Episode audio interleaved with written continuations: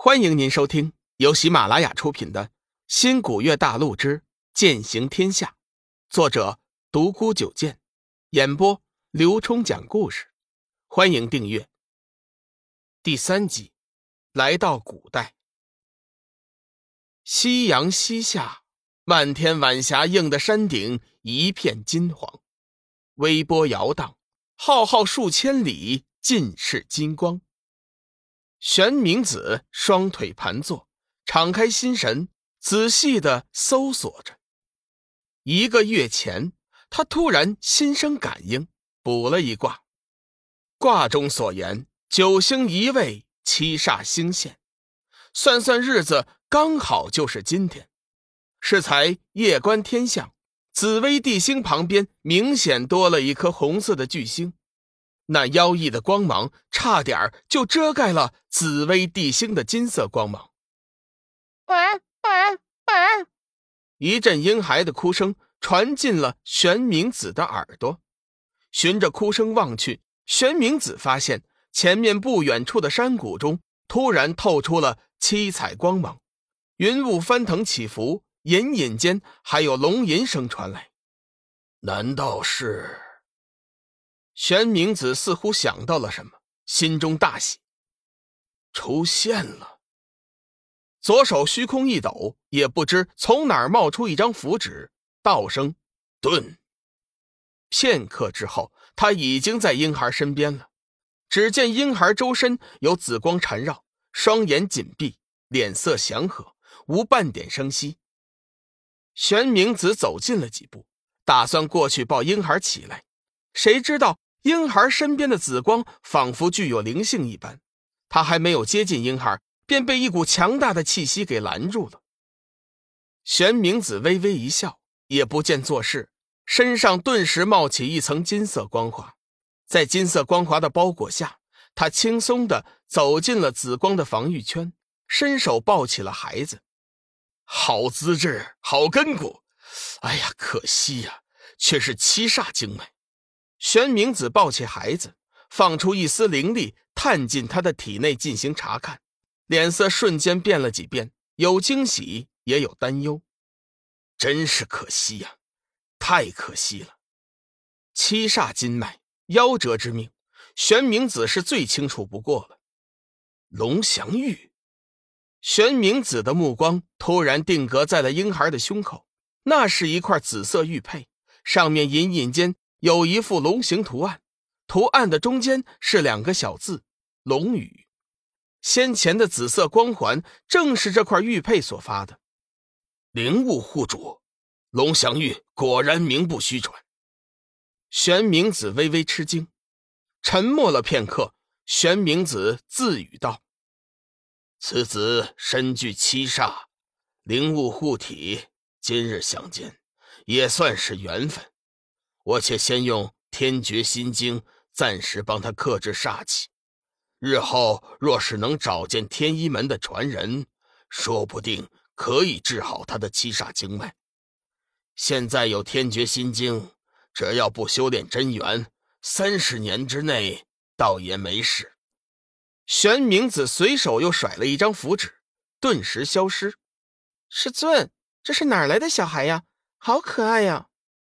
一个年约十二三岁、长相清秀的小女孩高兴的问道：“玄明子笑道，小玉呀，这孩子叫龙宇，是为师在山上捡的。从今以后，你就有伴儿了。”哈哈哈哈小玉开心的拍起双手，道：“好啊，好啊，小玉终于有弟弟了。”玄明子笑了笑，就出去了。龙宇迷迷糊糊的。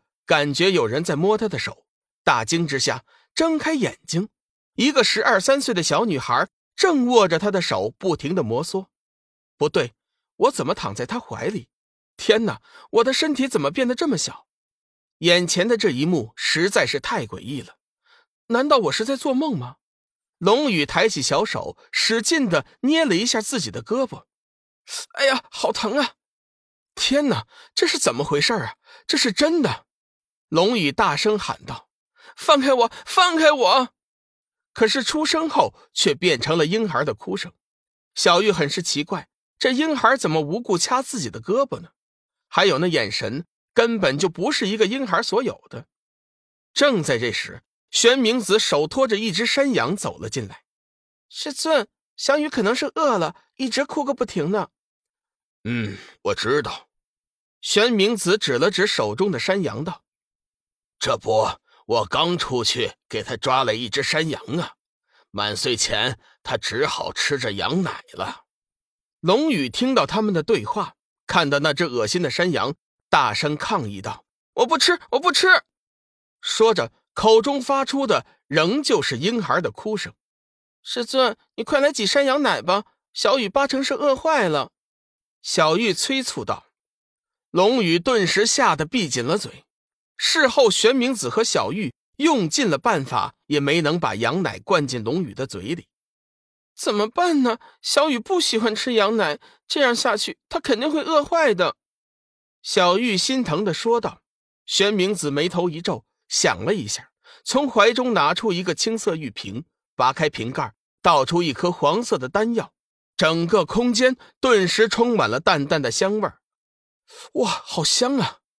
龙宇伸出小手，玄明子犹豫了一下，还是把那颗黄色的丹药喂进了龙宇的口中。入腹之后，那颗丹药便化成一股清凉之气，弥散在了体内，饥饿感顿时消失，全身说不出的舒服。师尊，那可是青云丹，你真舍得？小玉惊奇的问道。玄明子摇了摇头。天意呀，真是天意呀！小玉啊，晚上小雨就由你照顾了。为师要去炼制丹药了。当晚，龙宇就被小玉搂在怀里睡了。龙宇别提多难受了。小玉看他只是个婴孩，丝毫没有一点顾忌。接下来的日子，小小的龙宇给了他们更多的震撼。不到周岁的他，居然脸上流露出了大人的表情。愤怒、失落、伤心，玄明子知道他日后定然是非常之人，只是每每想起七煞经脉，心中就不免一阵担心。但愿日后他能够碰到天一门的人。转眼间十六年过去了，龙宇已经长大了，一米七的身高，刀削般的俊脸，深邃的眸子，坏坏的微笑，和在新古月星上相比，他的身上。更多了一份对生活的渴望。十六年了，自从六岁后，龙宇就会在黄昏时分坐在山崖边回想往事。他知道自己本来就不是这个世界的人，他是新古月星龙家的小少爷。那次酒吧，那次在墨月城遭到叶家的袭击，昏迷醒来，却是来到了这个陌生的世界。不知道龙家现在怎么样了。爷爷还好吗？看了看胳膊上的那个镯子，他知道那是龙家专属的智能电脑。只要等到十八岁，体内的龙家血脉觉醒，他就可以开启智能电脑，了解事情的真相。记得刚开始那几年，他老是觉得是在做梦。每天晚上睡觉前，他总是幻想，当早上醒来的时候，梦就结束了。可是，一天天的过去了。他还是在这陌生的世界里，他疑惑、害怕、彷徨、茫然、失落。要不是期待着十八岁的到来，也许他早就坚持不住了。随着时间的推移，他对这个世界也有了一点基本的认识，终于明白自己是回到了古代了。可惜他想破脑袋也不知道这是古代的哪个朝代。和他一起的小玉和玄明子许久未出山，竟然也不知道现在的朝代。